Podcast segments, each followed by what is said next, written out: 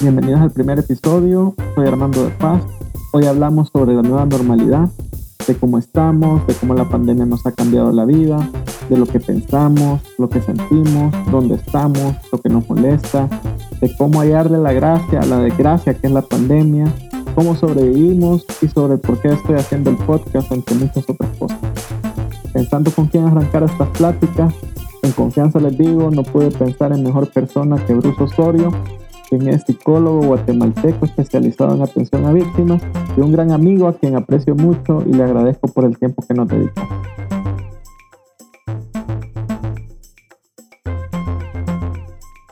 Raro esto de la pandemia, imagínate, nos tocó vivir una. Sí, fíjate que yo vi, no sé si viste vos el, el eh, esta, como un post de Facebook que decía, si naciste en 1938, eh, viviste una guerra mundial, viviste no sé qué, viviste la crisis económica de los 70, viviste no sé qué. Eh, sí, chivo, señor gringo, chivo, chivo. Pero si vos naciste en los 80 en El Salvador, en Guatemala, naciste en, una, en una guerra civil. Naciste con terremotos, con volcanes explotando y ahora esto, entonces...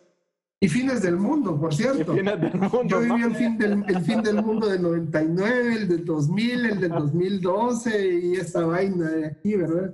Del Jumanji 2020. Jumanji 2020, sí, es correcto. Sí. Dios guarde. No, pero sí. y todo eso, no, terrible. Yo soy del 75 y sí, me tocó vivir en un ambiente urbano, pues, de conflicto armado, ¿verdad? Donde vi cosas. Pero. Yo, creo que el ser humano. también vos. Ajá. Creo que el ser humano, y no, no me acuerdo dónde lo leí, pero tiene como un nivel de de actitud, de cuando le va súper bien, es como que momentos de, de su vida, como de qué chivo, ¿verdad? Qué, qué chévere.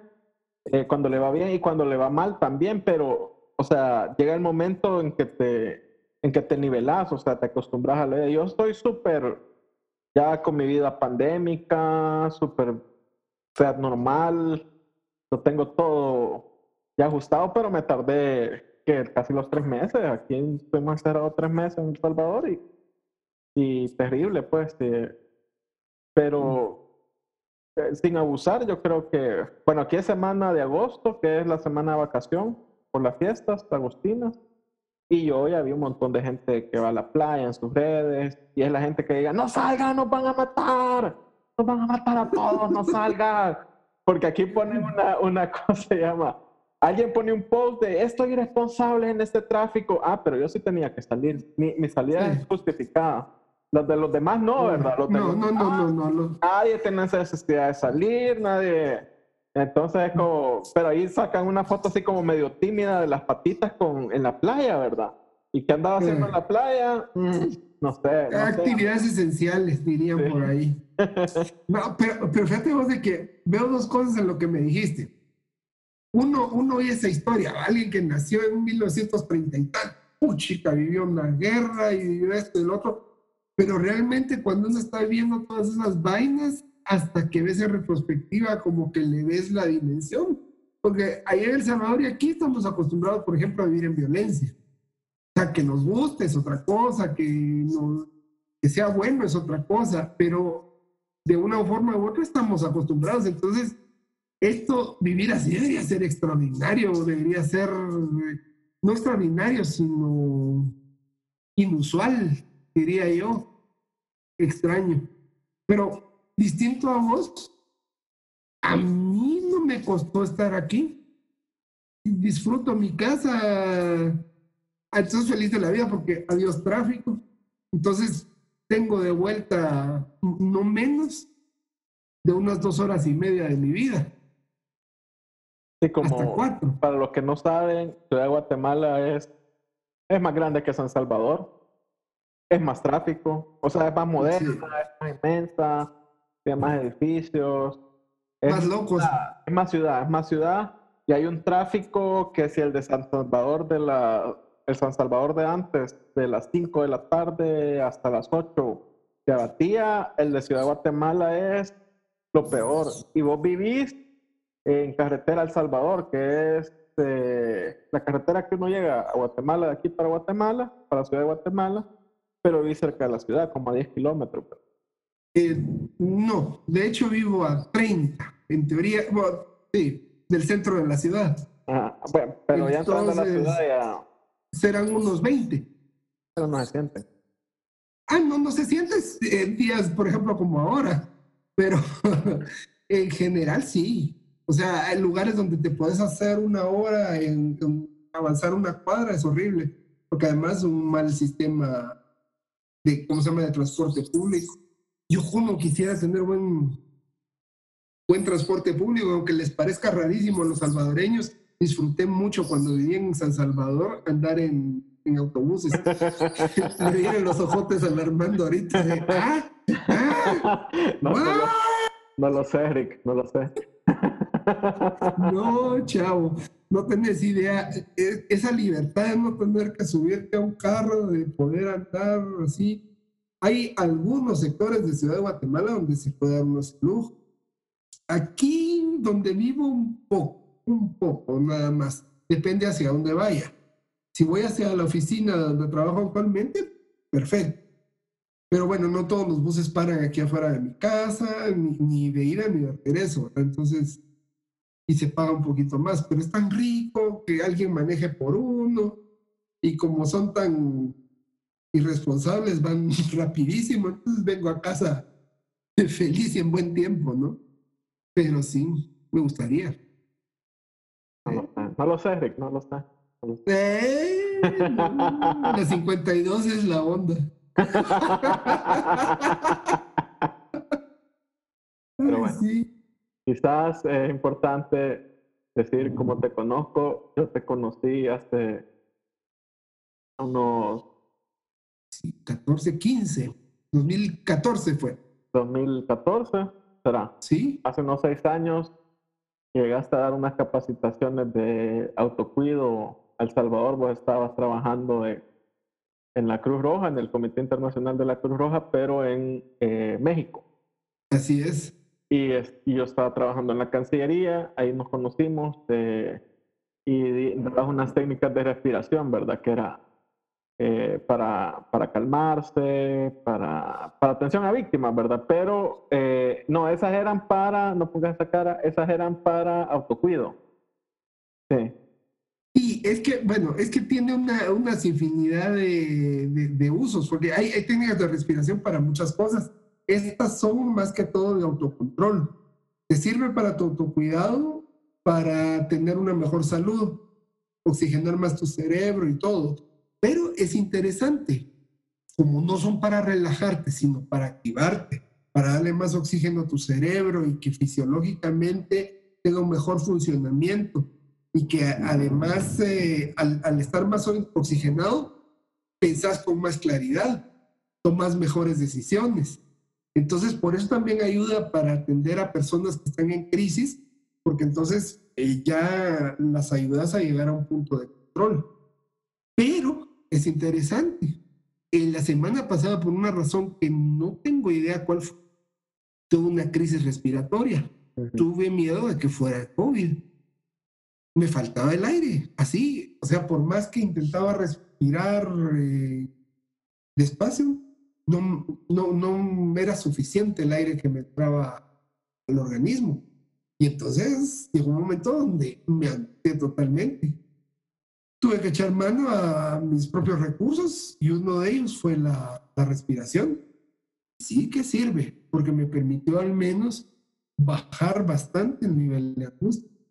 Entonces, no, no son, o sea, porque si algo no creo yo son esas pajas de, ay, sí que dinamiquitas y ejercicios tan lindos, ¿verdad? Ay, cierra tus ojos, ve a tu lugar feliz y, ay, ya no tengo deudas, o, ay, sí, ya terminó todo el conflicto en el mundo. No, eh, pero sí creo en cosas que sirven, en cosas que tienen un sustento científico. Y esa es, esa es una de ellas, ¿verdad? Y pude comprobarlo, te cuento. Esto es primicia, porque poca gente lo sabía que me había pasado, pero... ¿Y crees que era COVID o no crees que era COVID? Pues al inicio dije, sí. Entonces también, por cierto, respirar me ayudó a poder también ser más consciente de mi propio cuerpo, darme cuenta de qué estaba sintiendo. No había dolor de cabeza, no había sensación de fiebre, no había tos, secreción nasal, era solo esa falta de, de aire. De, aire. ¿Qué quita? Tal vez me estaba parando las patas de alguna insuficiencia respiratoria, pero no fue todo. Pues. Entonces, pues estuve, estuve en observación y todo eso, algunos medicamentos y... Pero el, el, asunto es de que también todos, ahí sí que por mucho que uno se crea muy valiente, muy ajeno o muy cerebral, a todos nos afecta lo que estamos pasando. Entonces, obviamente lo primero que pensé, COVID, ¿verdad? Y me asusté. Yo, yo eh, la, la, primera cuarentena, la primera cuarentena que aquí ha sido casi tres meses de, desde que empezó, fue a mediados de marzo, la pasé en el apartamento que compré a principio de año porque estaba arreglándolo, eh, mis papás están ya señores, entonces dije yo estaba afuera, eh, me voy a quedar en ese apartamento y, y aquí voy a pasar la cuarentena. No sabíamos que iba a ser tres meses, ¿verdad? Eso no, nadie sabía porque nos prorrogaban cada 15 días. Era como que sacaba una cadena nacional y, y otros 15 días, y otros 15 días. Entonces los primeros 30 días los pasé ahí, pero a mí lo que me pasó es que eh, eh, sentía presión en el pecho, eh, me costaba respirar también, me faltaba el aliento y, y, varias cosas, ¿verdad? Al final, eh, a mí lo que más me, me, afligía era como la presión en el pecho, pero hasta me dolía acá. Y fue al doctor, eh, me escapé, no fue a un hospital, fue al doctor, a un doctor de confianza de la familia. Eh, y me escapé porque, o sea, me escapé, te digo que aquí están, había retenes que se te veían en la, en la calle sin una justificación, te, te, llevaban a un centro de cuarentena y etcétera. Y te detenían y te llevaban una detención arbitraria, etcétera. Entonces, eh, yo me acuerdo que hasta andaba eh, el habeas corpus, eh, que es un instrumento legal que se pone aquí en El Salvador, que es, ¿cómo se llama? Un, un, recurso de exhibición personal por si te arrestan indebidamente. Entonces, yo lo tenía lleno y solo para llenar los, los blancos de fecha y todo.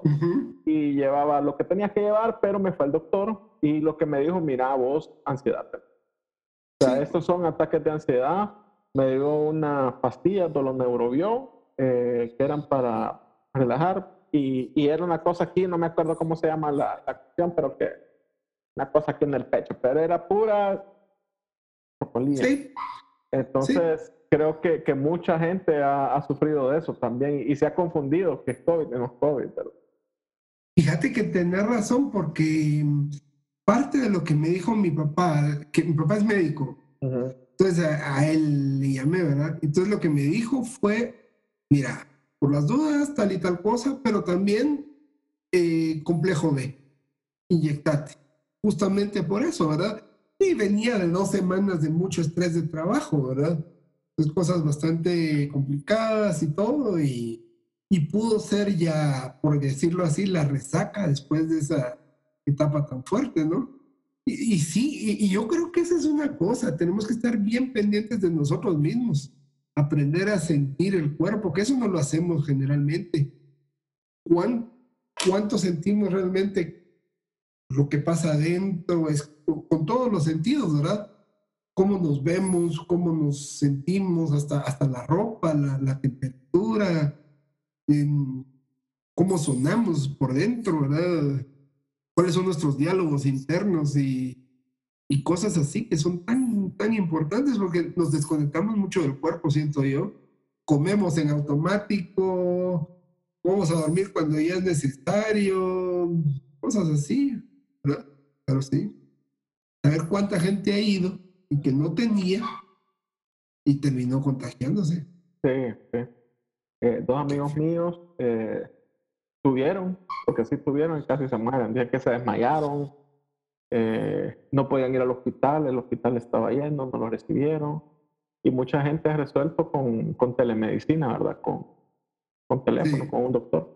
y, y medio complicado. Aquí ya las cosas de estos tanques de, de aire ya, ya están escaseando porque están con una gran demanda, eh, más para la gente adulta mayor. Y a nosotros en la casa nos ha dado gripe. Y más yo que soy alérgico, me da alergia cada dos semanas, ¿verdad? Eh, estoy tratando de comer mejor, estoy tomándome unos licuaditos de, de verdura que, que son súper super poderosos, salgo a caminar en la mañana. Y riquísimo suenan. Mira, es espinaca, eh, eh, cilantro, eh, un poquito de jengibre fresco, limón, y de ahí le puedes echar lo que quieras, ¿verdad? Apio, naranja, un pepino, lo que sea. Y chicharrones. queso. no, no, ya, en serio sí son ricos. Sí, pero o sea, ya llevo como dos semanas así y, y, me, he sentido mejor. Mi hermana está tomando también y hemos rebajado. Y uno que es gordito de nacimiento, ¿verdad? Entonces, eh, la obesidad parece que también es un factor para esta enfermedad. Entonces, mi meta ahorita es eh, estar lo mejor saludable posible, eh, comiendo bien. Y como estoy en casa, le puedo aprovechar a, controlar eso, porque en el trabajo a veces comes afuera y, o llevas una comida que no es tan saludable. Y estoy saliendo a caminar en las mañanas, me voy hora y media a caminar. Ya desde día yo te, he contado que soy como súper fan de los podcasts y me echo hora y media oyendo podcasts. Caminando. Caminando, salgo a las 5. Aquí en la colonia hay un montón de gatos que son los dueños de, de la colonia, aparentemente. Están tirados y, y bien interesante, bien interesante la vida de madrugada en la colonia. Bueno, voy a hacer algo. Ahorita estoy pensándolo. Así aseguro otro espacio en el podcast. Hoy es, a ver, estamos en qué fecha? 2 de agosto. Ajá. 2 de septiembre les cuento cuánto he bajado. Ah, yo también, chivo. Bye. Hacemos uno. no voy a decir cuánto peso ahorita, pero sí estoy súper pasado. Nunca he estado en mi vida tan tan obeso como ahora. Nunca sí, bueno, solo una etapa en la vida fui delgado. Durante dos años tenía, ¿qué? 14 y 15 años, ¿sí? Nada más, de seguro era por la adolescencia y el estirón, pero de ahí nunca más, ¿verdad? Pero tanto como ahora no. Entonces, reto de un mes. 2 de septiembre, a ver cuánto. Vos también vivís en colonia privada, y sí. lo que deberías de hacer, yo te recomiendo esa caminadita y te voy a pasar el, el, el ¿cómo se llama? La receta de los licuados. Y estos licuados lo, me los dio, bueno, un primo mío que vive en, en los Unites, eh, que ya también eh, lo voy a tener. Eh, vamos a tener el viernes, vamos a tener la, la plática, la llamada. él tenía rinitis, estaba gordito, casi pierde el ojo por eso. Y esto es lo que le ha ayudado al chavo, man. Entonces está súper clavado con esta onda. Y yo solo hice todos los licuados, no tengo mayor, o sea, trato de comer mejor, pero no tengo mayor dieta, sino que solo los licuados te llena más, no comes tanto. También eh, dejas Coca-Cola, dejas todo lo de azúcar. Y, o sea, yo creo que todo va sumando, pero te sentís como bien fresco, bien, bien liviano y no sé, yo como me veo todos los días no me veo gran diferencia, pero, pero sí me siento mejor. Mm, pero también es que hay, hay, una dimensión también extra. Siempre todo esto lo tiene que hacer uno eh, porque te querés, ¿verdad? Porque ya es como momento de darse cuenta. Pero algo que me confrontó mucho esto, eh, con esto de esta crisis respiratoria, también no fue por gordo. Entonces, o sea, me quiero como soy, me gusto como soy, pero también tengo que entender que ya hay, hay, límites para todo, ¿no? Y además está la dimensión relacional, ¿verdad? O sea, y, y, si hubiera parado las patas, ay Dios, me imagino cómo se queda mi esposa, ¿no? Entonces, no, no, no, no, no, ¿para qué? Entonces, mejor, ¿por qué no durar un cachito más, no? Sí, al menos la parte que depende de uno, ¿verdad? Entonces, ya Creo que este podcast me está ayudando ahorita para tomar ya una decisión sanadora que necesitaba tomar. 2 de septiembre. 2 de septiembre nos Y pesamos. tenemos el regalo de la vida. Buenas Habré pesado noches. y les digo cuándo. Hoy en la noche nos tomamos una foto así con la, con la panza de afuera, así, de ladito. Ah, bueno, esas me las tomo a diario. Me gusta. Pero bueno, les voy a dar la de hoy. Eso es habitual. o sea, bueno, no sé qué tiene que ver con esto, pero Ay, para, para, para que nos la mande. ah, bueno, Ay, para, para, para medir, para comparar, sí. para comparar la foto, la vamos a poner así. Sí, vamos a ver, sí, porque además hasta mis perros necesitan más. Voy a, no sé, es que tengo, tengo un asunto. Soy de- demasiado perezoso como para salir dos veces. Ujú. Una podría ser para mí y otra para los perros, pero salir sin los perros, sí, o sea, No, salir llévatelo. solo yo. Llévatelos en la mañana. Sí, sus eso voy a hacer. Gracias. La gente aquí así sale con sus chuchitos. Sí, sí, eso voy a hacer. Me los voy a llevar, que les va a hacer bien.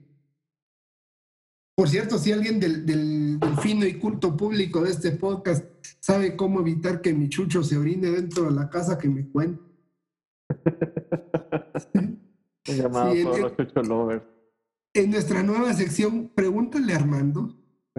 Armando, que no Armando, no. Armando, por favor, necesitamos saber sobre nuestros perros. Cuéntanos, ¿qué podemos hacer? Eh, respuesta corta, no sé, eh, yo tengo un problema que oh, los gatos vienen a ver a los gatos que tengo acá y hoy se están orinando dentro de la casa los gatos que vienen a visitar. Así que pregunta al público qué hago con el otro gato. Dios guarde. Y es un gato Bueno, negro tendremos- así de mal agüero. Uy, Dios, entonces tendremos que invitar a un veterinario o a un exorcista.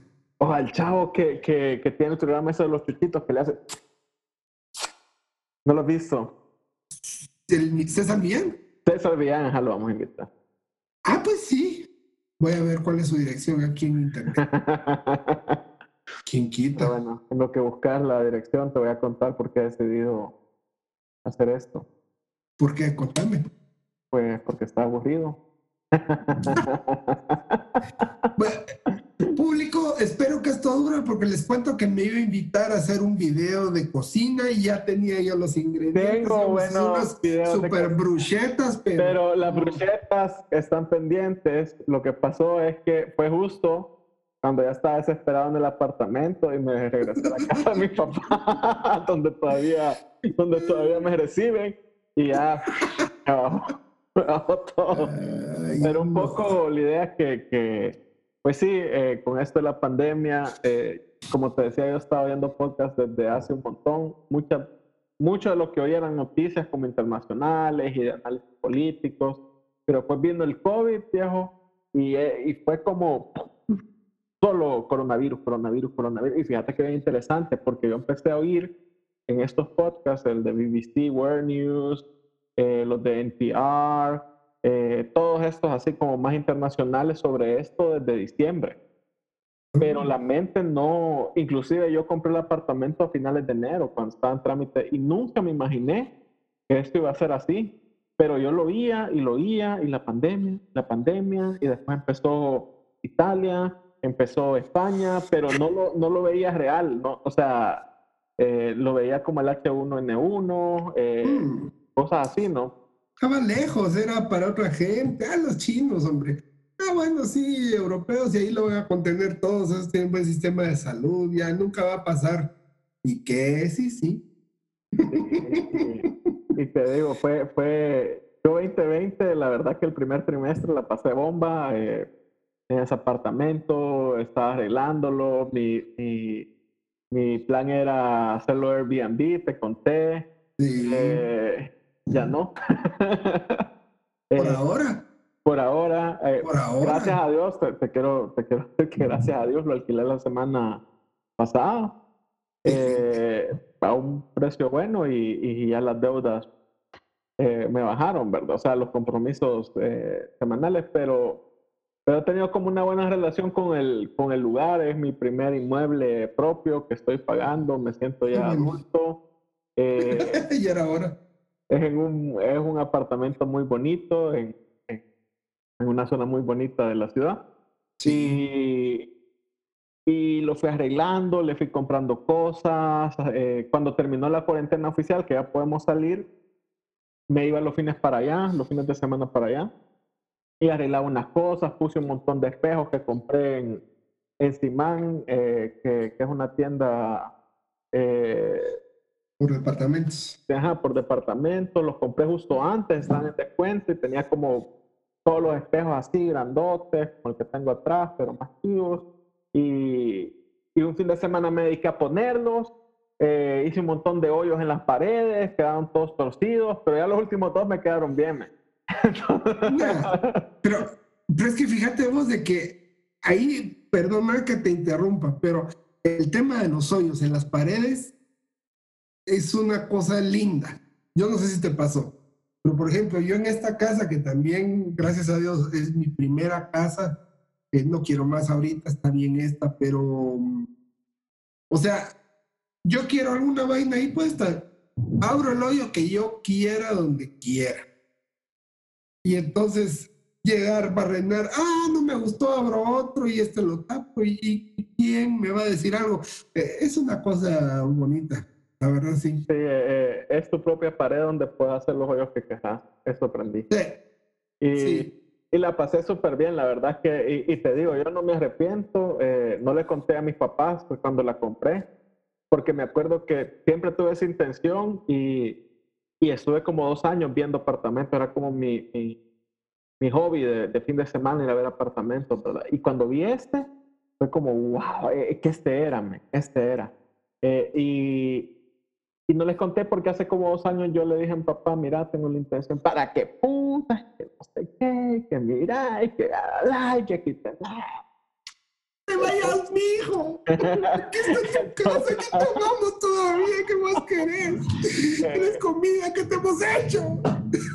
Y mi intención nunca fue mudarme, no que era tener un eso, eso no lo entendió él. Pero fue más que para que te vas a meter en eso y que no sé qué. Entonces les compré como escondida, ¿verdad? Eh, fue casi todo el final del año pasado. Eh, y, y, cuando les conté, eh, fue justo cuando empezó esto y les dije, les dije, a mamá sí le había contado, y le dije, bueno, les quiero decir que compré un apartamento y voy a pasar la pandemia allá. Chao. Nos vemos en un mes. voy a pasar la cuarentena. ¿Qué te dijeron? Eh, se quedaron así, te felicito, ¿verdad? Pero... sí, Entonces, después con las pláticas ha salido, ha salido, ¿verdad? Ha salido eh, el tema, eh, ya está. y yo le digo a mi papá, mira, yo de las cosas que no me arrepiento de haber hecho en mi vida es comprar eso, a pesar de que estamos en esta situación, que toda la mm. gente está fregada, y gracias a Dios todavía hay trabajo, todavía se puede pagar y como te digo el alquiler que a mí me habían dado tres meses como de gracia para empezar a pagarlo en el banco y por la pandemia me dieron dos más. Entonces llegué hasta mayo y me tocó pagar la primera cuota en junio y ahí sentí, mira, sentí ah, el trabajo. y cuando lo alquilé este mes, este mes pasado, eh, lo alquilé justo unos tres días antes de, de, que, de, que, me tocara la cuota. Entonces, mm. pues, y todavía me toca poner un poquito, pero no es lo mismo. No es lo mismo. Claro. pero es que, eh, fíjate vos de que, mira, has dicho una cosa, a pesar de la pandemia, a pesar, pues que hay algo que debemos entender, vos, no es toda la vida la, la pandemia, el COVID no es toda la vida. O sea, tenemos que hacer planes, ver para el futuro es lo que nos va a ayudar también a ir saliendo de esto en el sentido, al menos anímicamente, ¿va? Pensar en qué queremos hacer. Hoy hablaba con mis papás y queremos ir a un restaurante muy bonito que hay en Camino Occidente, que se llama El Rincón Suizo, cuando vengan a Guatemala, en Tecpan. Fuimos, fuimos. Bueno, sí, pero es para los que no conocen, porque vos sí tuve el gusto de llevarte ahí para que conocieras y vale la pena, ¿sí o no? Sí, vale la pena. De mis cosas favoritas es ir a Ciudad de Guatemala a comer. A mí no me importa, lo, que más me gusta es ir a ciudad, porque la gente no sabe, los que no van, a mí me tocó ir eh, bastante por el trabajo que tengo. Eh, había un proyecto grande que estaba en Honduras y en Guatemala, en El Salvador, y me tocaba viajar mucho, ¿verdad? Y hubo un tiempo que viajaba cada dos semanas y me quedaba tres, cuatro días. Entonces descubrí, descubrí cosas buenas de, de Tegucigalpa también, eh, de comida, yo, ¿verdad? Eh, les recomiendo el Power Chicken. Eh, es lo mejor que el Power Chicken es lo mejor. Y, y el Catracho tiene buenos fast food eh, nacionales. O sea, son súper expertos en, en, hacer sus, sus, marcas, ¿verdad? Pero como de, de mm. comida rápida, de, de pollo, de, de, hamburguesas. Pero Ciudad de Guatemala tiene como, yo siento que de Centroamérica tiene como la comida más, más de restaurante, más fina, ¿verdad? Eh, eh, los Saúl, que es una cadena, bueno, el San Martín es de Guatemala, que aquí también hay, que no es, no es dentro de la categoría que estoy hablando. a mí me encanta el Saúl, que es, eh, que es como un poquito más arriba que, que San Martín. hay uno que me llevó una amiga que tenemos en común que se llama Sushi Nation. Es restaurante tras restaurante. Hay, ¿Cómo se llama la zona esta que... 40 eh, grados, ¿cómo se llama? Eh, a 4 grados norte. 4 grados también... norte, pero hay un como un mercadito que es bien parecido al que hicieron acá en Plaza Futura, que son bastantes restaurantes, pero esa es como más comida típica, pero eso es delicioso. Hay eh, un stand de tacos, lo que sea, ¿no? Y hay unos tacos de hongos terribles, terriblemente buenísimos. Eh, pero es de las, de las cosas favoritas para mí es agarrar el carro, irme a Ciudad de Guatemala, quedarme donde vos para, no pagar Por supuesto, sí. y irme a, irme a comer a todos lados. Y hay una tienda buenísima que a nadie le gusta, que es de, de aceites de oliva. O sea, están como... ¿Y porque a quién no le gusta? Eso, Cuando a mí no me gusta. A mí sí me gustó. Lo que no me gusta es el lugar y el concepto. No voy a decir dónde es porque... En Ciudad Cala. no lo dije yo. Pero, pero es, eh, venden aceite de oliva eh, como con infusiones de orégano y de no sé qué, eh, de trufa, yo compré uno de trufa y también, ¿cómo se llama? Como aceite balsámico, pero también con infusiones de manzana. No, es vinagre balsámico. Ah, vinagre balsámico. Sí, muy bueno.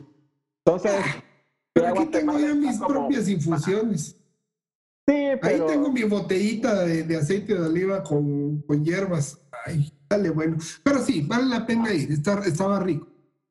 Sí, no, estaba, buenísimo, estaba buenísimo.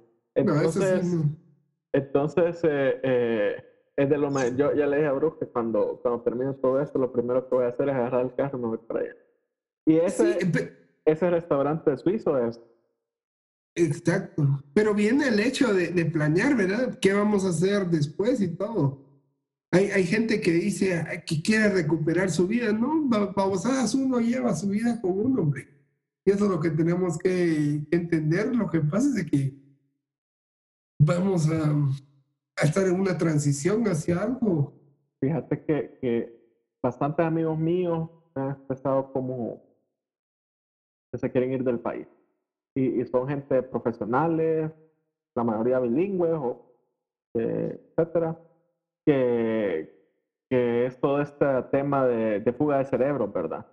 Y quizás, no sé cómo está en Guatemala eso, pero eh, mi impresión es que sí, hay cosas que, que no están tan bien en Guatemala, pero, pero el manejo de la pandemia, el doctor Yamate, que es el presidente, al manejo que se ha dado acá es...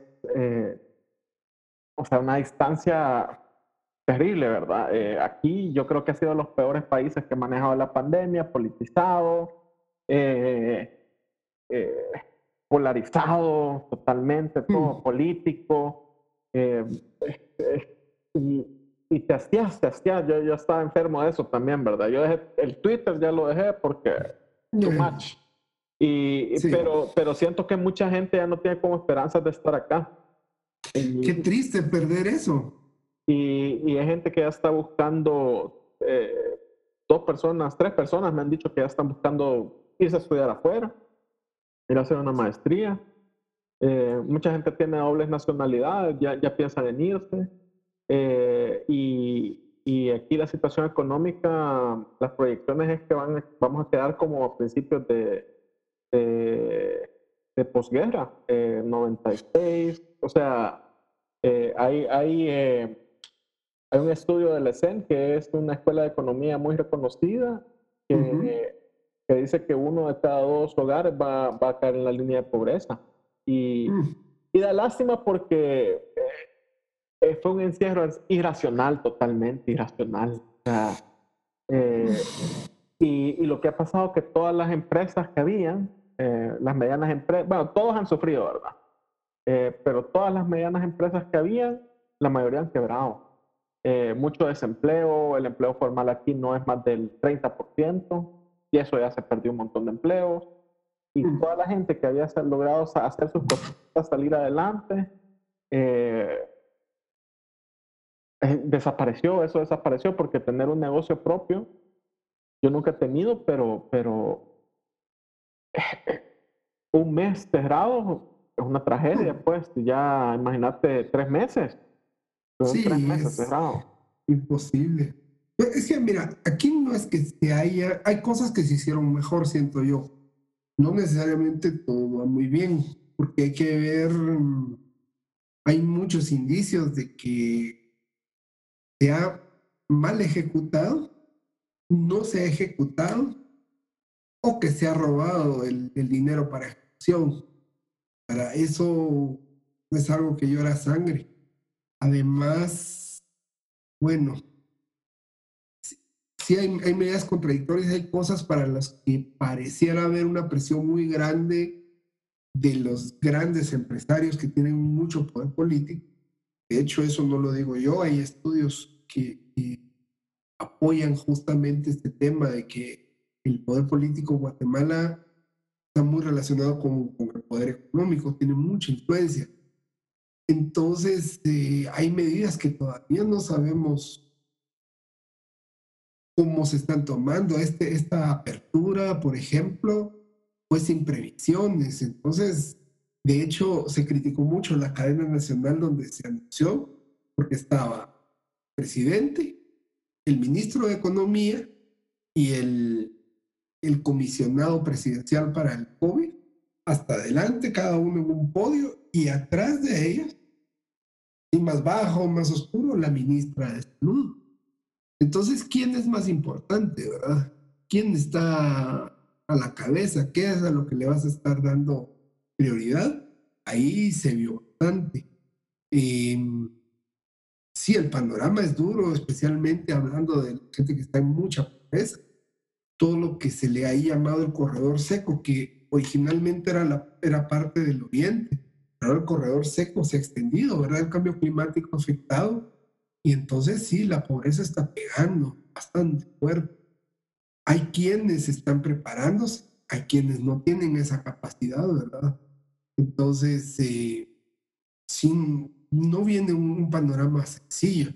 No sé exactamente hacia dónde, como eso que decías de que una de cada dos eh, familias va a quedar en la línea pobreza, pero seguramente va a impactar bastante feo, pero no he escuchado mucho eso o casi nada.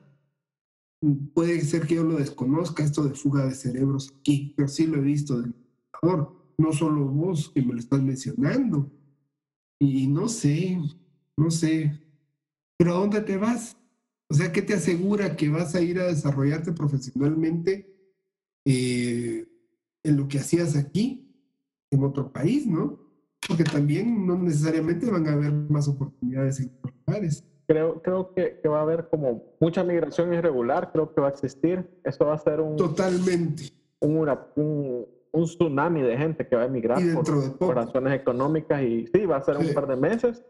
Eh, pero toda esta fuga de cerebro, que son la gente que, que tiene una formación académica alta, eh, yo creo que la opción que están buscando es ir a estudiar una maestría, porque no es tanto, y no, quizás no están tan mal económicamente, pero que están decepcionados del país y no se ven en los próximos cuatro años con este gobierno o lo que pase, seguir con esto porque es, es, un reality show, es un reality show.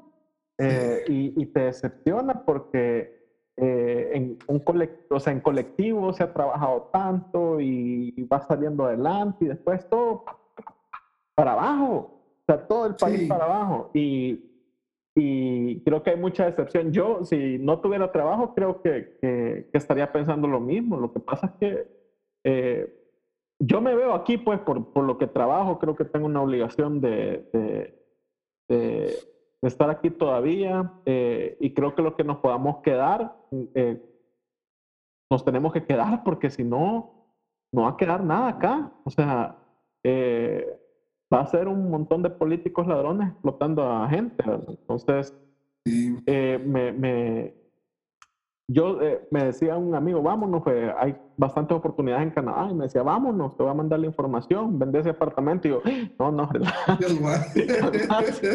no, mira, no me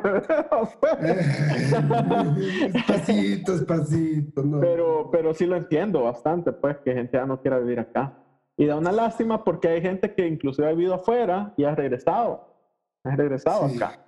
Eh, y, y, y, me da una decepción. Eh, siguiendo con cómo empecé esto, cómo empecé con esta idea, fíjate que yo le empecé pensando que iba a ser solo de, entrevistar varados, que aquí es otro gran problema de varados, de, de, salvadoreños que tienen más de cuatro meses de fuera del país, que no se pueden mantener, y me interesaban esas historias, ¿verdad? Pero después dije, si lo hago solo de eso, eh, me interesaría más oír historias de, de gente interesantona que conozco eh, y de cosas eh, extraordinarias que hicieron o que están haciendo, ¿verdad?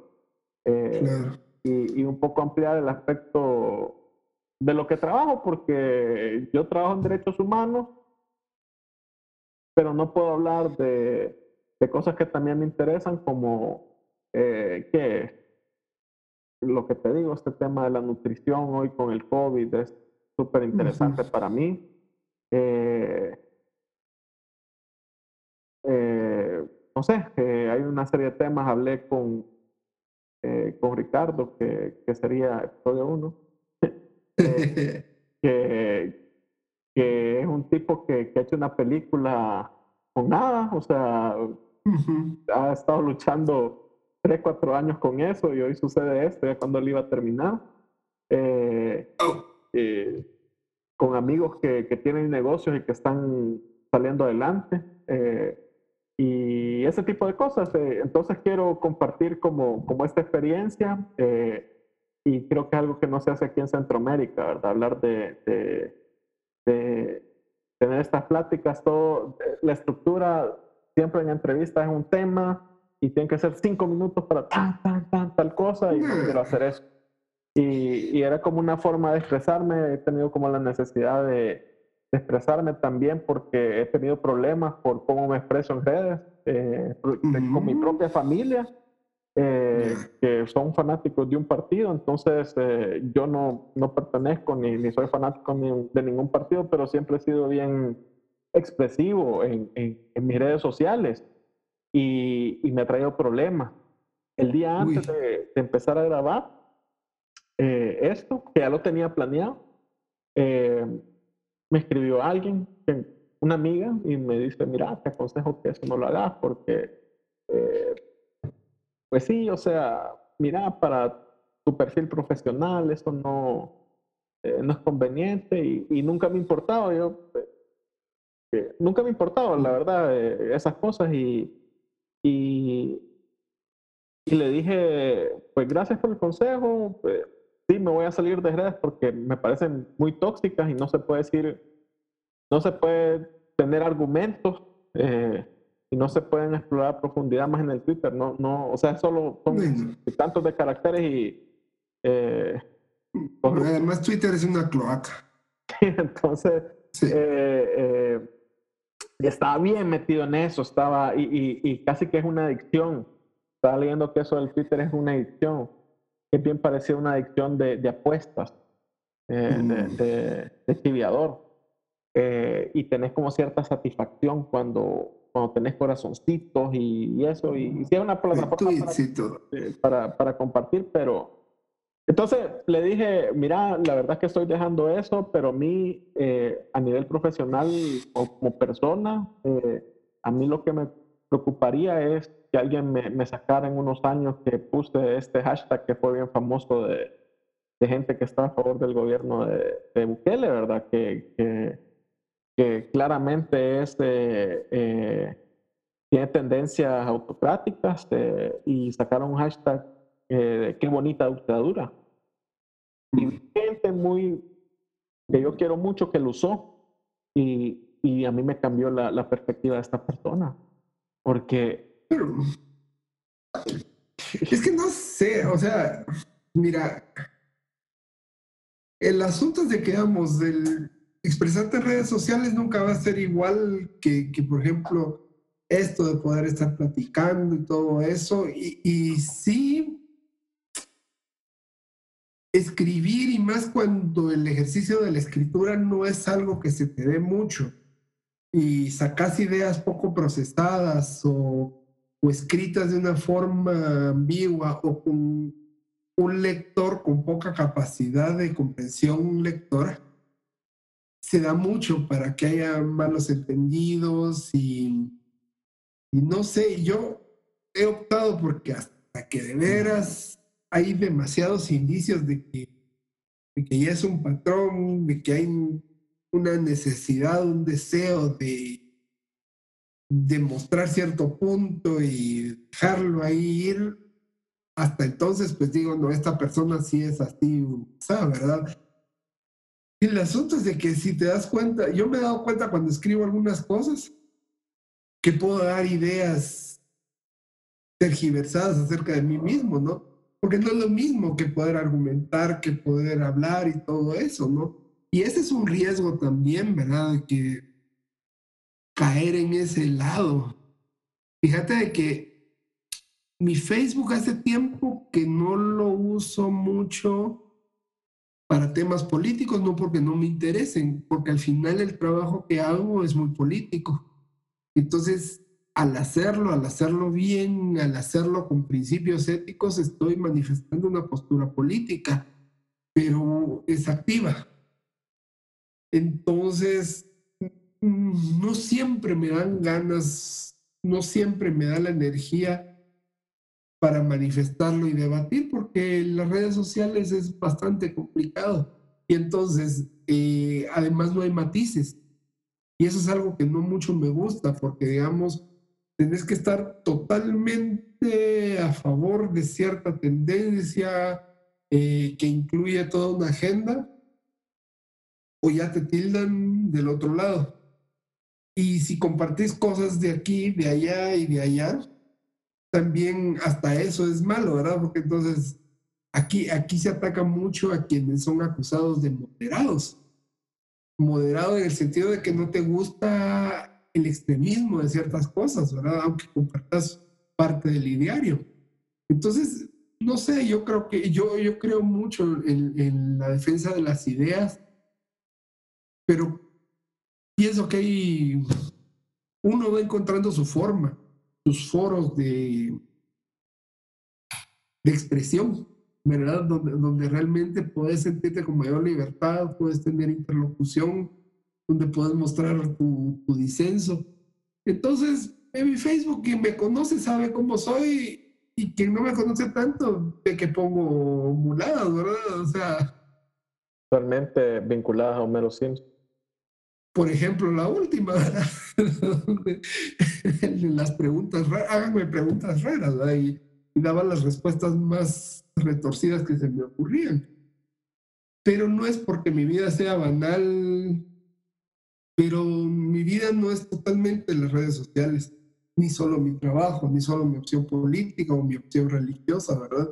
Entonces, estoy ya hace algún buen tiempo intentando hacer ese balance.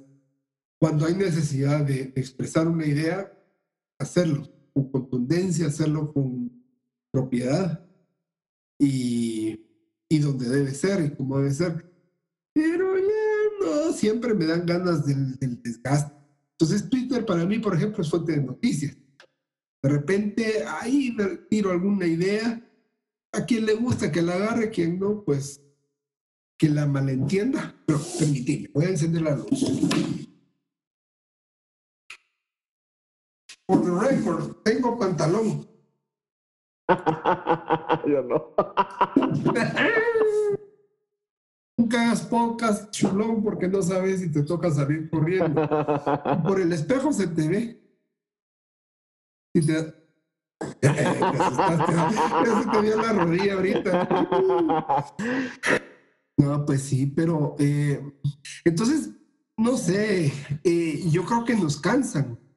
Hay que tener un poco de cuidado con las redes, es, es mi, forma de verlo, porque te puede llevar a un desgaste innecesario y además también, ese es otro, otro riesgo, quedarnos con la idea de que esa es toda la realidad.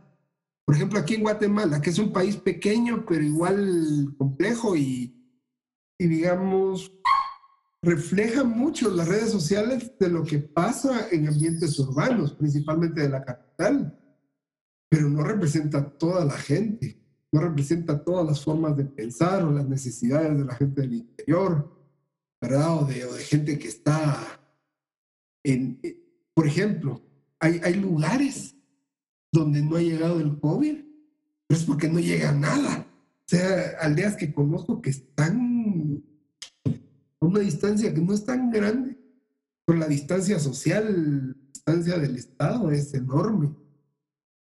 Y es gente que, bueno, con análisis, con preparación, están viendo qué hacen, pero están relativamente a salvo. Lugares donde les bastaba, por ejemplo, poner un, una talanquera en la entrada y alguien solo de, de control para los pocos vehículos que llegaran, porque la gente iba a sus parcelas, no estaba ni mascarilla, porque ni entraba ni salía gente, ¿verdad? Entonces son otras realidades que no te salen en, en redes sociales, ¿verdad? Sí. Y, y, y, además, perdón, creo que hay un asunto que es complicado y que hay que saber balancear y es el tema de la esperanza. No hay que ser ilusos, ¿verdad? Con todo lo que decís de del presidente guatemalteco, hay cosas que no han estado bien desde el inicio. Yo no recuerdo, no sé, puede que esté mal, en tan poco tiempo haya habido tantos estados de excepción que van desde estado de prevención hasta estado de sitio. Estamos hablando de enero para acá. Esa forma de gobernar, de que habla de tener que ejercer poder eh, con, autoridad, derroche de fuerza y no de formas democráticas. Y porque hay dudosas eh, justificaciones.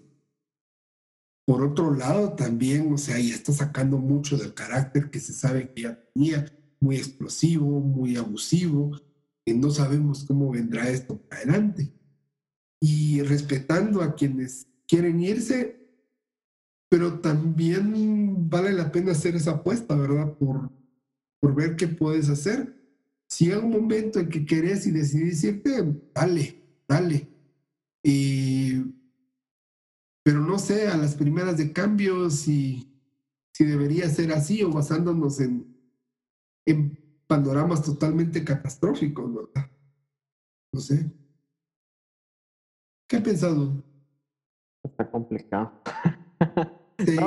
No, no, yo, yo eh, eh, una cosa creo que, que se ha manejado súper mal en estos países es que eh, no somos Nueva York, no somos Estados Unidos, no somos Brasil, no somos Sao Paulo, eh, no somos Italia y no somos España, o sea, no somos Perú tampoco, no, no tenemos tantas millones de gentes y en lugares tan urbanizados que el contagio es eh, eh Pandú, el piquito. Pandú es mi perro.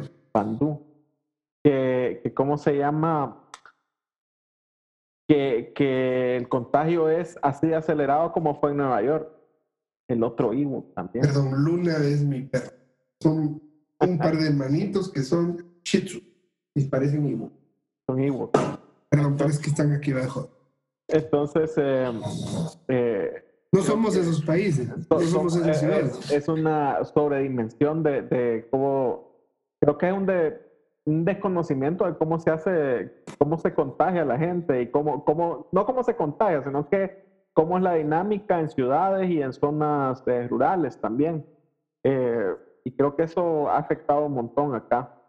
Entonces, será un país entero cuando los casos están en, en, en los lugares urbanos, en San Salvador, aquí, en todas las ciudades que están alrededor, que, es una zona metropolitana, que es grande, en la otra ciudad Santana, con menos casos, eh, y en San Miguel. Y en otros casos, o sea, hay, hay casos por todos lados, ¿verdad? Pero como decías, hay, hay también municipios que tienen una cantidad mínima de habitantes y ni siquiera han registrado casos todavía. Y, y creo que, que la, el tema de, de, la cuarentena, aquí le dicen la cuarentena estricta, que, que básicamente violar de derechos también son estados de, excepción, estados de emergencia, pero más estados de excepción, que, que privan derechos constitucionales, que, que todo el de circulación. Eh, no tiene lógica, no tiene lógica en un país como este y, y la misma OMS eh, ha recomendado que en países del tercer mundo no pueden, no pueden tener esa, ese tipo de medidas como las tienen los países del primer mundo, porque ahí hay una seguridad social que te puede mantener por meses. Exacto. Y aquí no, aquí no, aquí el trabajo es informal. Entonces, ¿cómo te ganas el día Y, ajá, y, y, aquí reparten paquetes que obviamente no alcanzan, no alcanzan. Y el mismo gobierno se hunde porque eh, no, recauda, no recauda impuestos. Entonces, si no trabajamos, no hay recaudación de impuestos. No hay consumo, no hay recaudación de impuestos. ¿Y cómo le hace frente a la pandemia? Con préstamos. Mira, estamos topadísimos acá de préstamos. Aquí también.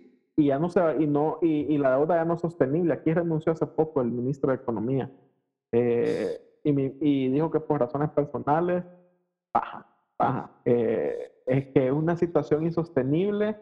Y fíjate que escribí algo que no he publicado que, que habla de, de, Argentina, de lo que ha sucedido en Argentina, eh, que el manejo inicial de la pandemia ha sido bueno, eh, bien parecido al de acá, que cerraron todo y tienen una cantidad de casos bien mínimos para ser un, un país como ese y en ciudades grandes, ¿verdad? Y, y pues lo que pasó es que tienen una situación de deuda externa porque los argentinos son famosos por cosas muy buenas, pero también porque a cada rato caen en default. Y, no pueden, y eso significa que no pueden pagar su, su, deuda externa. Y adivina qué acaba de pasar hace un par de meses. Volvieron a caer en default. Y es el país con el récord de más defaults en la historia de, moderna, pues.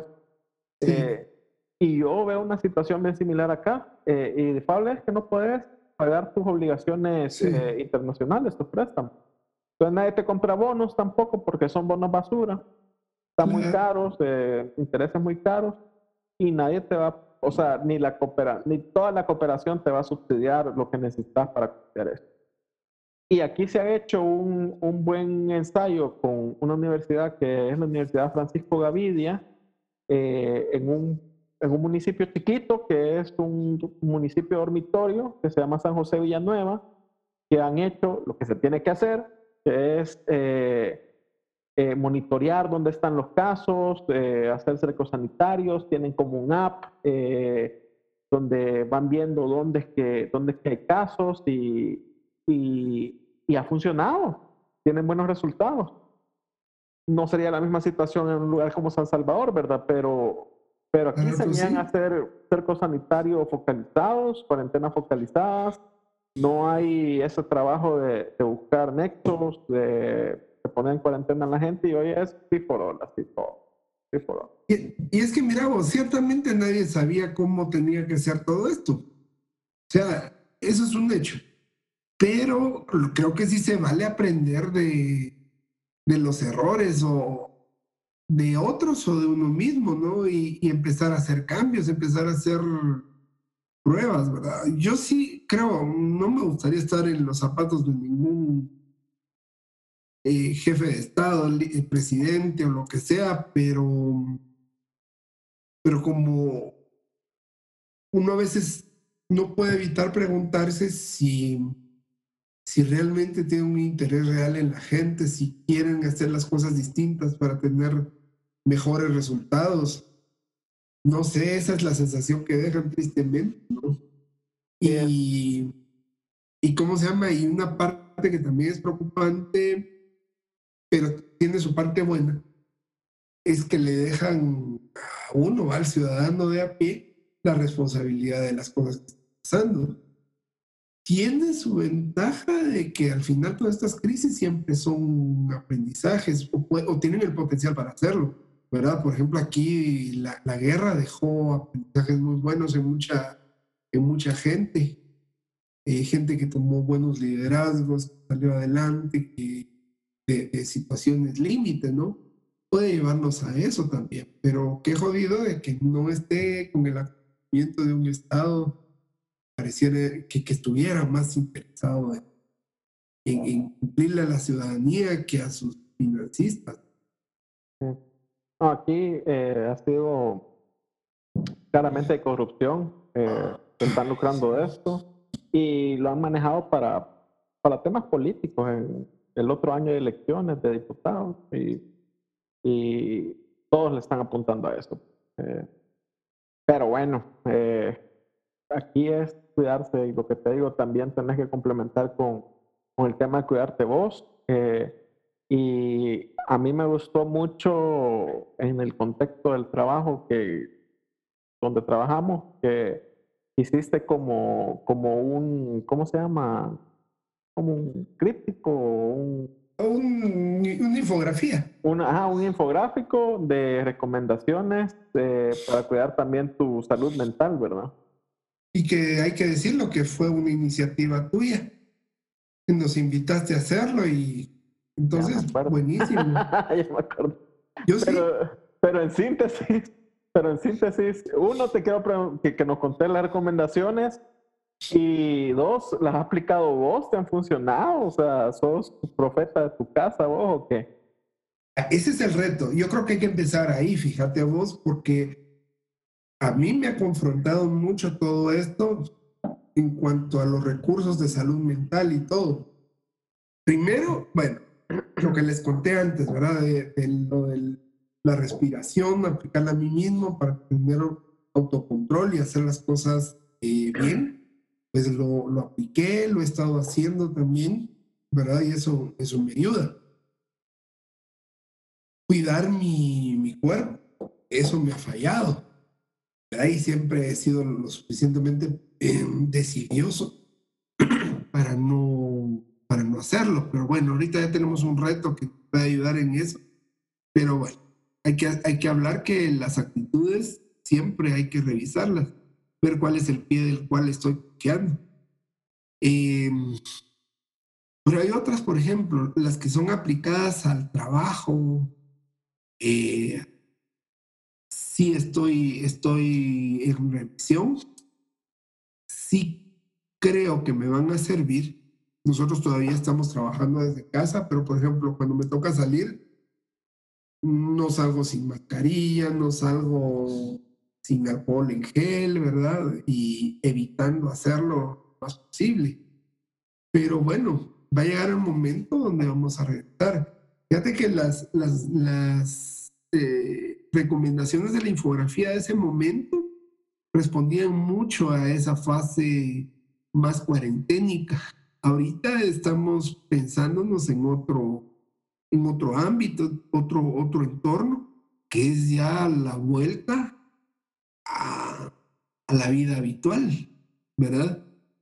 Y ahí hay, hay muchas cosas. Mira, la primera porque esto también es de aplicación personal, lo de la, la información.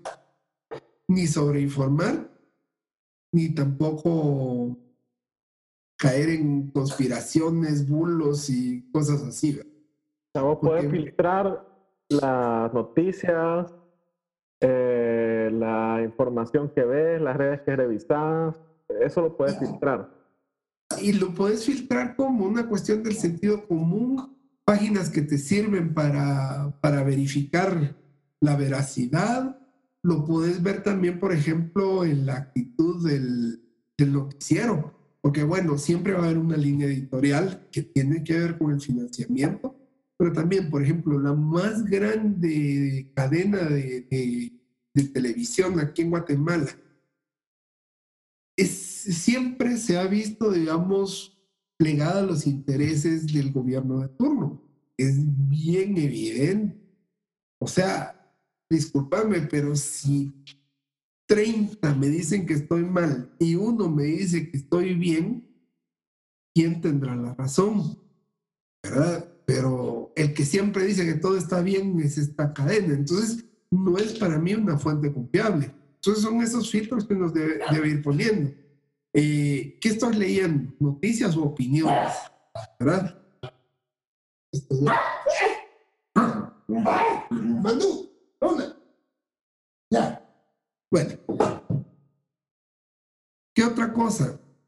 Aparte de, esos filtros, ponete a pensar, ¿qué es lo primero que ves en la mañana? ¿Qué es lo último que ves en la noche? Si son noticias o redes sociales para, para buscar noticias, malo, porque es que no toda nuestra vida puede ir alrededor de las noticias.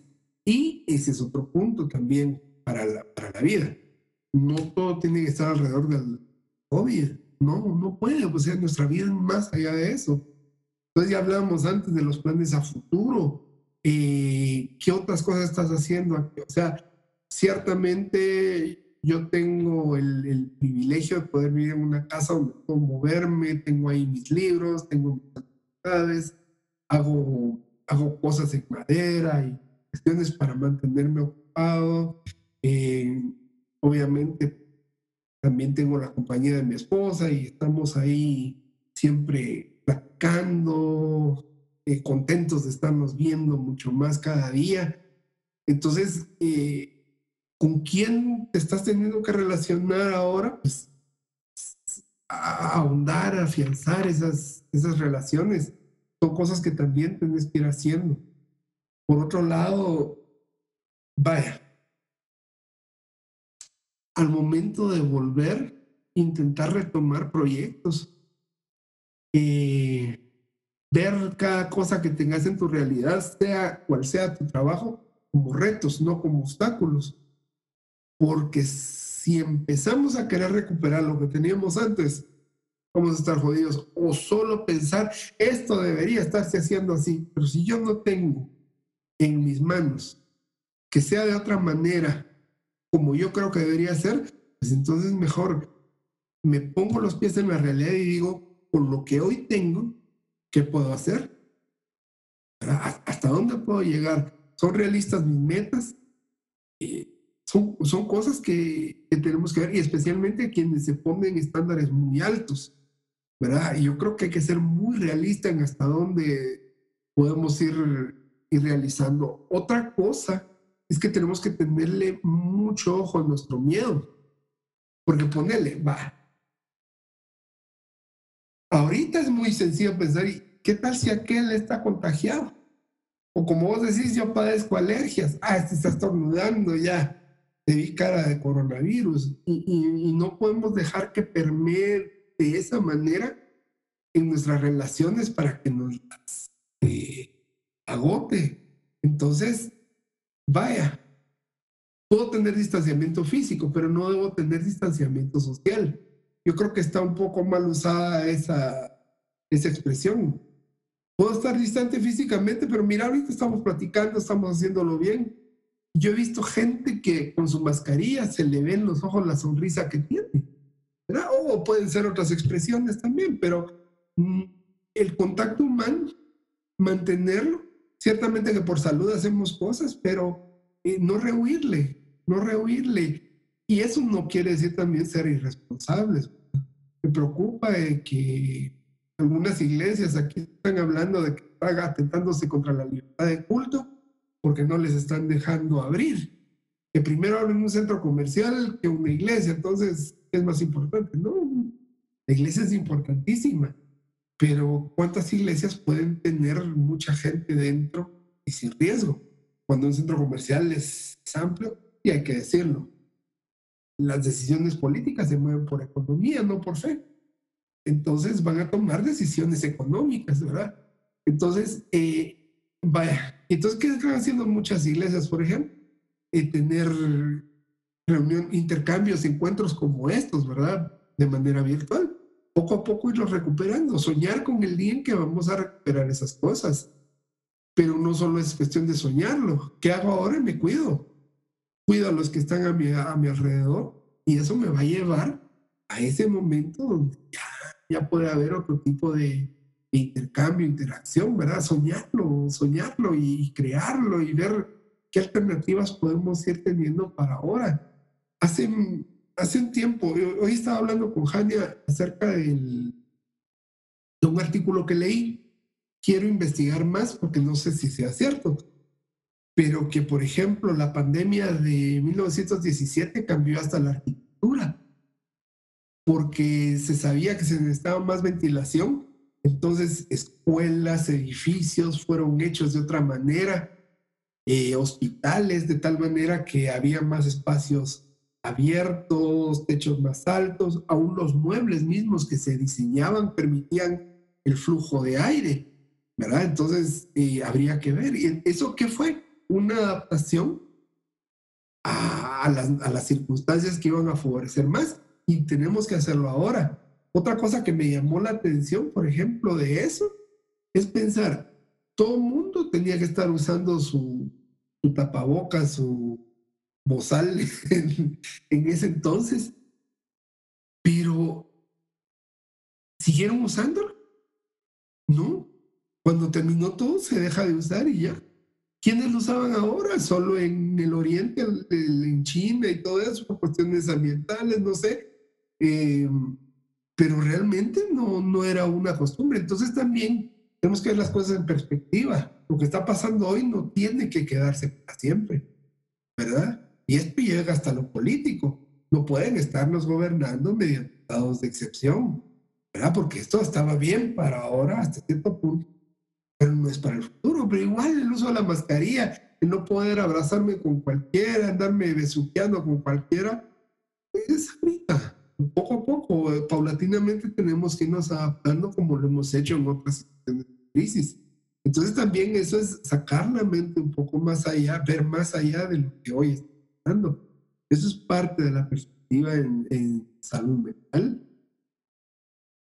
Hay otras más, pero ¿qué, qué, decís vos? Yo fíjate que el, el, cuando estaba, cuando empezó, agarré, cuando vos pones CNN gringo, al lado hay una, ahí están las estadísticas que te decían casos en el mundo, fallecidos en el mundo, casos en Estados Unidos, fallecidos en Estados Unidos. Y me, me agarró una manía de que todos los días a cierta hora apuntaba eh, y casi que pegó con el caso el paciente cero aquí, ¿verdad? Entonces apuntaba los tres datos, eh, casos, eh, fallecidos, eh, mundo, Estados Unidos, El Salvador. Y tenía la, el, el, mueble de, de, de, la tele, porque yo tenía CNN gringo y algunas cosas que, otras noticias, pero era por, por horas que, que veía de acá. Eh, lo tenía lleno de post Y miraba el primer post que eran ciento tantos muertos, ponele, no me acuerdo, ochenta y tantos muertos al principio en Estados Unidos, un muerto acá. Eh, y después vi al mes y era exponencialmente mucho más. Y, pero, pero lo que te quiero decir es que me agarró esa manía y, y después lo, lo, que hice es agarrarlos y tirarlos porque, porque estoy haciendo esto, ¿verdad? Eh, pero era un poco de, de, del análisis que me gustaba hacer a mí personalmente. A mí siempre me ha gustado como oír todas las noticias que pasan en el mundo, contar cosas. Eh, y, y, yo, lo, yo lo veía así, ¿verdad? Como un ejercicio que, que hacía de, de, análisis político internacional, pero eh, era muy, hasta se, lo sentí que era como una obsesión de, estarlo haciendo, ¿verdad? Eh, de llevar esos datos y los datos y los datos dominan de tu mundo. Yo ahorita no sé cuántos casos hay acá. Tengo una, tengo una, eh, una idea que son, habrán sido unos 10.000 ahorita. Eh, tantos fallecidos, quizás unos 400, no sé si hemos llegado, pero ya no los no los reviso diario, uno porque el presidente los publica y es un gran show, Eh, es un manejo súper malo.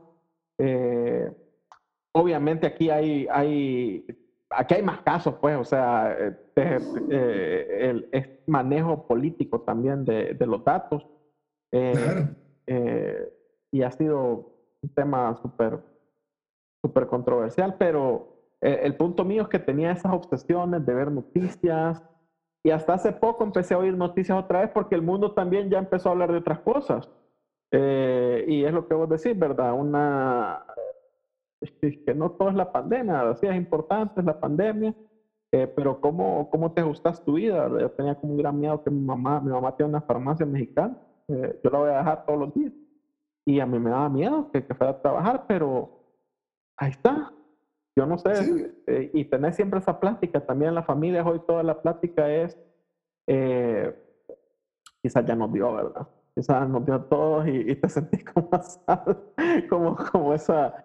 Eh, y, sí, porque mi papá estuvo enfermo de gripe, o señor, tuvo una gripe bien fuerte, yo estuve con gripe también en algún momento y, y, y eso, ¿verdad? Entonces, eh, tenés como esa, yo, yo creo que hay como, hoy quizás la, la cosa de la nueva normalidad se empieza también a, a, como la, la, tragedia más grande es cuando ya la vas sintiendo cerca y creo que es una plática entre, creo que ya me dio, me dio y, y, y que ya gente cercana empieza a fallecer también porque está pasando. Yo no sé si a vos te ha pasado que, que gente cercana a tuya ha, ha, fallecido. Ya. Y además, pero hay un, hay un aspecto además que hay que incluir.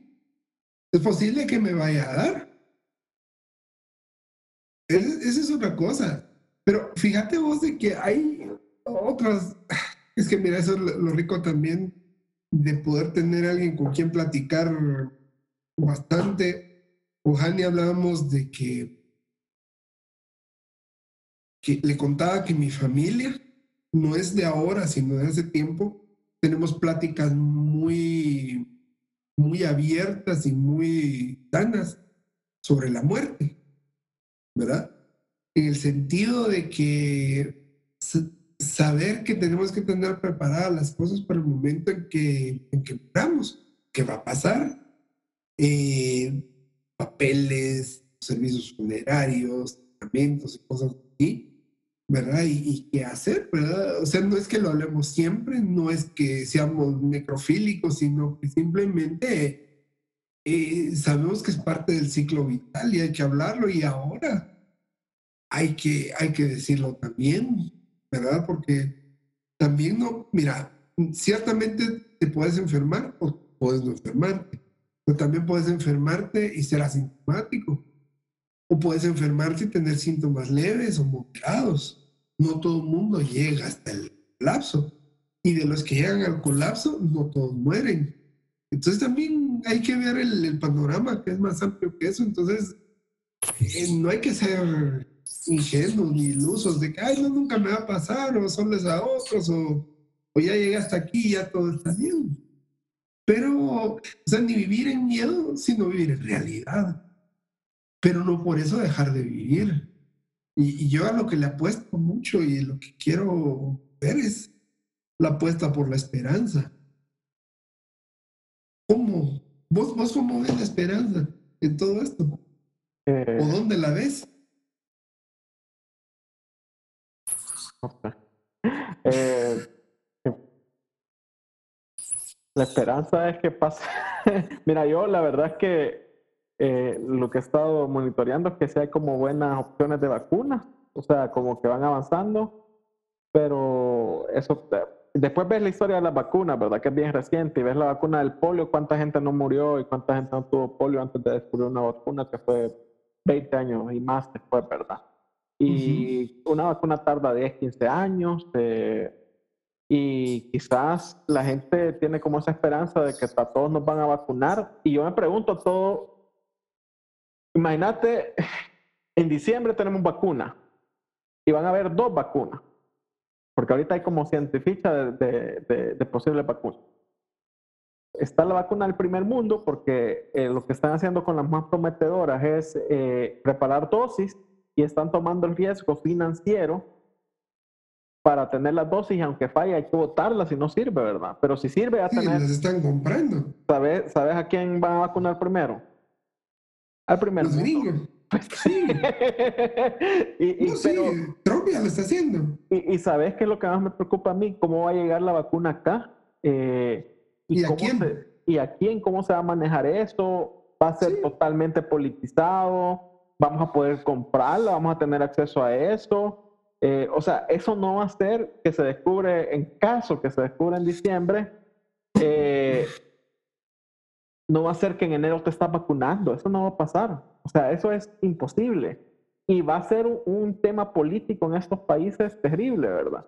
Eh, entonces, yo más pienso que tenemos que, que, que darnos cuenta que lo que más probable, el escenario más probable es la, eh, lo que se llama herd immunity, que es eh, la Sí, inmunidad por rebaño. rebaño, sí. Y parece que con este virus son 60, 80% de la población tiene que tenerlo para que, para que tener esa inmunidad, ¿no? Es un montón de gente, es un montón de gente y, y, y en ese sentido, o sea, vos te cuidas, vos tomás la distancia, pero ahí tenés que darte cuenta que lo más probable es que vas a ser del 80%, que te va a contagiar y no del 20%, que va a sobrevivir sin, sin jamás Sí. tener la enfermedad. Y puede pasar lo que vos decís, que puede ser asintomático y papá, y que te den leves. Y hay esas conversaciones de quizás ya me dio, quizás ya nos dio toda la familia, eh, pero se murió fulano. Eh, hay una llamada sorpresa que, que, mira, se murió fulanito, ¿verdad? Entonces, eh, te, te informan por red que el abuelito de fulano se murió también ayer y bueno, eh, o el papá de alguien. eh, y, y yo me quedo pensando, y vuelvo un poco a lo que hablamos antes, entonces, ¿cuáles son mis mejores opciones, verdad? ¿Cuáles son mis mejores opciones para sobrevivir? Eh, bueno, el distanciamiento social, yo no puedo pasar encerrado en mi casa todo el día tampoco. Eh, o sea, no podemos pasar en las casitas dos años hasta que descubran una vacuna. Eh, pero la otra opción también es lo que te decía, eh, cuidar tu salud, eh, sistema inmunológico, eh, y por eso estoy como súper clavado ahorita con, con estos licuados naturales, eh, cuidar la alimentación, tomar vitaminas, salir a caminar, empezar a hacer ejercicio, etcétera, ¿no?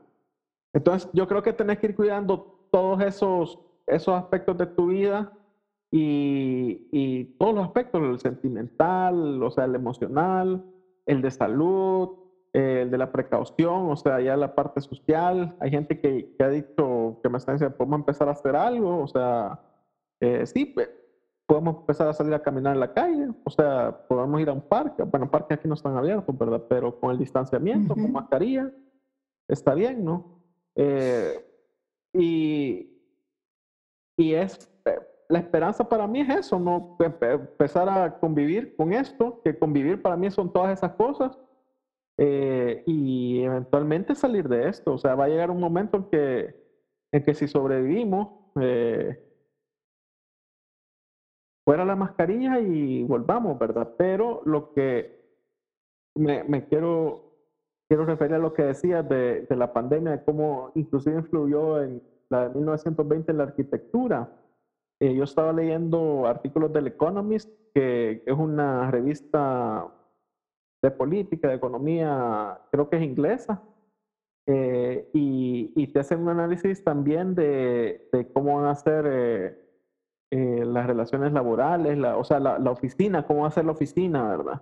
O sea, hay mucho teletrabajo, eh, hay mucho, eh, cómo va a ser la oficina física también, ¿verdad? Eh, y el Economist Ujú. lo que dice es que, que uno va a cambiar todo, esto va a cambiar todo el sistema económico de las ciudades porque es ahorita mucha gente viniendo de otros lugares a un centro. Y dice esta manera que no, que no va a ser tan así, ¿verdad? Muchas cosas las puedes hacer desde casa. Pero las Sí. oficinas físicas van a ser como más lugares de creativos, o sea, eh, Ay, sí, de, Ojalá. de llegar ojalá. a, a, a- a planificar, de llegar a conversar, a tener ideas, pero eh, inclusive está retando este, este sistema de trabajo que hemos tenido este, en esta época moderna de, de trabajos de ocho horas. O sea, de, es que cosa, necesitamos cambiar de paradigma al respecto también, pues, porque, o sea, porque entré a las 8 y salí a las 5 de lunes a viernes, soy productivo. ¿Y qué estuve haciendo esas 8 horas ahí? ¿Verdad? Y, llegué a tiempo, pero hora y media de tráfico. Eh, y me estuve, porque esto es historia real, me estuve una hora fuera del trabajo esperando a que, se, a que den las 8. Porque si salgo después, entonces son dos horas y media y llego tarde. ¿Verdad? Y al salir a las 5, una mala calidad de vida. Entonces también pensarse en, los resultados que se pueden dar de otra manera, en formas más creativas, trabajar así. Pero fíjate vos de que yo te hice la pregunta antes de una manera tramposa, ¿verdad? Porque entonces en lo que vos hablabas yo también pensaba, ¿verdad? ¿Dónde está la esperanza? y y hay una dimensión adicional que es una parte social. No quiero quitarle la responsabilidad que tienen los estados de velar por el bienestar de sus ciudadanos, porque eso sí o sí, pero sabemos que cuesta mucho. Yo veo ahorita muchas oportunidades para la solidaridad, para empezar a pensar un poco más en la, en la demás gente y no solo en acaparar tu papel higiénico, tus mascarillas y vainas así, sino, bueno, muchos se quedaron sin trabajo, ¿qué puedo hacer para ayudar a, quienes, a quienes están en otra condición? Eh, ser más sensibles, fíjate vos, a, a las necesidades de las otras personas, poder trabajar en colectivo para, para crear cosas. Eh, y aunque sea para paliar pequeñas necesidades o trabajar en cosas pequeñas, pero hice pensando de, de otra forma. Pienso, por ejemplo, la historia de, de México después del terremoto del 86. Eh, la respuesta más eficaz que hubo fue la, del, la de la ciudadanía. Y ahí empezaron a organizarse y de ahí hubo todo un movimiento de, de, ¿cómo se llama esto? no recuerdo el término ahorita, pero digamos de como que de seguridad ciudadana, de... Ay, tiene su nombre, no recuerdo, pero o sea, ahora, por ejemplo, a mí se me quedó tanto cuando estoy viviendo allá. Si estás evacuando un edificio, tienes que decirte, no corro, no grito, no empujo reglas tan para evacuar que te ayudan un montón. Por ejemplo, entonces estás pensando en tu seguridad y en la del resto. La gente está bien organizada y sabe qué hacer, cómo responder. Igual ahora, si es que vamos a ser más sensibles a, a la pobreza de otra gente, que ahora lo que está haciendo es incrementándose, ahora la estamos viendo más de frente. Entonces tal vez no puedo hacer mucho por muchos, pero sí puedo hacer algo por, por algunos pocos. Eh, hacer un ejercicio solidario con una persona, con una familia, cómo te organizas para ayudar a alguien, cómo vas respondiendo, ¿verdad? Veo también algo que no se ha perdido aquí, que es el humor, que a veces puede ser una forma de evasión, pero otra es también una forma sana de, de enfrentar las cosas, de salir adelante. Eh, hay quienes no les gusta este tema, pero también el tema de la fe yo insisto, sin ser ilusos, pero sí saber que es una buena forma de, de fortaleza interna, ¿verdad? En tanto no te impida actuar. Yo creo que por ahí van algunos elementos de, de esperanza. Fíjate vos. Puede ser solo cosas tan sencillas como yo visto mucha gente que, que a raíz de la necesidad también han hecho sus sus negocios propios, ¿verdad? Están, aquí están muchos, eh, yo he visto que han quebrado muchos negocios como de comida, más que todo, eh, ese tipo de servicios, gimnasios también han cerrado, gimnasios están abiertos, eh, y ese tipo de cosas que, que, es de llegar, de estar, de convivir, ¿verdad? pero pero por otro lado he visto, por ejemplo, gente, amigos míos que perdieron el trabajo, que son chefs, lo que están haciendo es hacer un emprendimiento, algunos eh, venden comida los fines de semana, una gente hace ceviches, eh, eh, curtidos, una mm. serie de cosas que están vendiendo y, y acá en vez de comprarle la pizza al Wendy's o, y está toda esta eh, sistema de, de, deliveries que hoy por apps y por WhatsApp los puedes pedir súper fácil, eso también ha crecido. Em, puedes apoyar a alguien comprándole la pizza que vende local, ¿verdad? Eh, o el ceviche a, a, a estas personas, a un conocido y no a, en el supermercado o lo que sea, ¿no? Y aquí está pasando que de repente quien te la trae es un chatío que antes era mensajero, lo despidieron. Y entonces ahora está dedicándose a hacer, digamos, mini deliveries, ¿no? Entonces vas, vas ayudando así a la... Sí, puede ser cosas tan, tan sencillas como esas, ¿verdad? Eh, volviendo a, la, a, la, a, lo que hablamos de dónde pones tu atención, ¿verdad? Eh, aquí pasó algo bien interesante, que hubo una tormenta desastrosa, eh, que teníamos años de no ver una tormenta así, que hubiera bastante gente damnificada y por una semana no se hablaba mucho del virus, entonces no estabas tan consciente del virus, sino que era de la tormenta. Eh, y, y, de cómo ayudabas, me imagino. Sí, sí, sí, entonces ahí, ahí sale mucho también de la solidaridad, lo que pasa es que dura poco también, ¿verdad? Eh, no dura tanto tiempo, eh, pero, pero creo que es eso, empezar a comprar, yo compro verduras en un, en un local que se dedica a eso, ¿verdad? Tienen el portón, tienen las verduras afuera y la compran ahí. A mí me parece lo más excelente porque no tienes que ir a un mercado, no tienes que ir a un supermercado y las verduras son algo que, que se arruinan rápido y no puedes ir a comprar cada dos semanas una verdura, pues. Eh, y, y, estás ayudando localmente. Yo en un primer momento pensé también, tenía una idea, como en mi cabeza estaba como, eh, ¿cómo pueden los pueblos afrontar esta situación? Eh, y, y yo me imaginaba como un sistema donde las tienditas, aquí hay muchas tienditas, hay en Guatemala también, que venden como cosas bien básicas, eh, se surtían de los mercados, pero ellos funcionaban como, como mini market, ¿verdad? Como mini mercadito. y, y, eso hace que no salgas tanto de, de, tu, de tu zona, ¿verdad? Entonces, eso obviamente es menos contacto. Pero son ese tipo de medidas que creo que la gente se va acoplando, o sea, se van adaptando, pues. y si, y si nos acopláramos, por ejemplo, un poco más a eso. Trabajo, si es posible, en mi casa y compro en la zona local. ¿Verdad? Le compro a la gente de la colonia que hay un chat de vecinos donde van ofreciendo cosas. Entonces vas, vas ayudando a quien está aquí, aquí está cerca, ¿verdad? Eh, te vas moviendo conforme sea prudente a otros espacios, ¿no?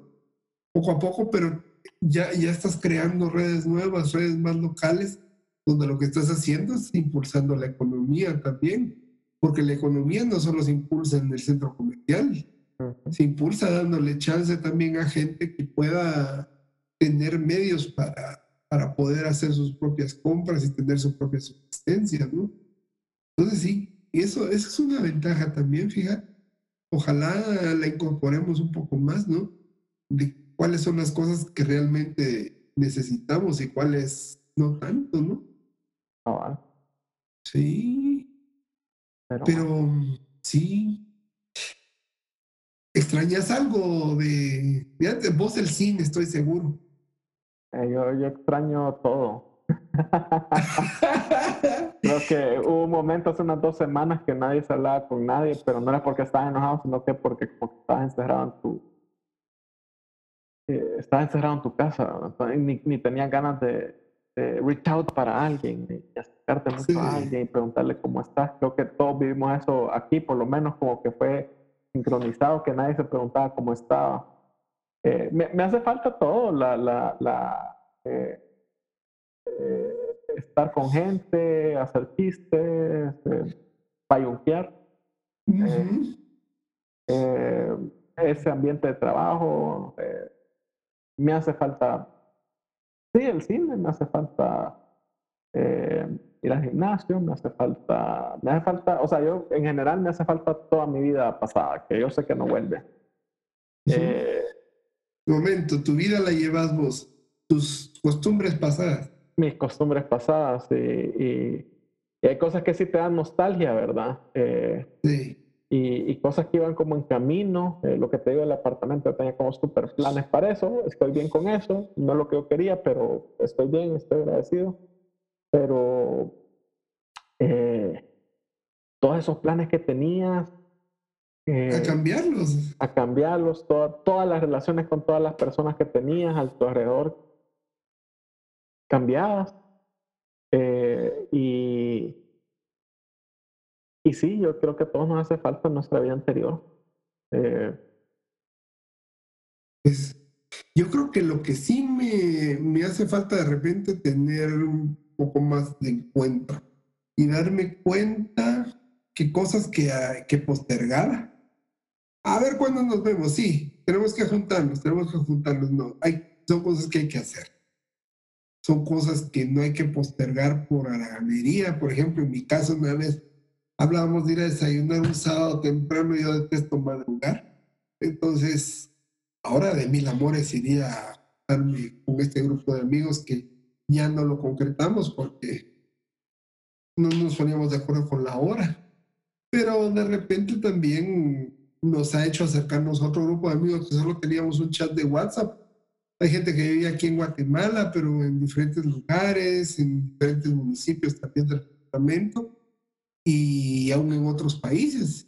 Y por ejemplo, el viernes tuvimos la última reunión de Zoom, hemos tenido otras, entonces también acercarnos y sin miedo también a esto, porque yo he visto, ah, es que no es lo mismo, sí, no es lo mismo, pero ¿por qué no aprovecharlo si lo tenemos?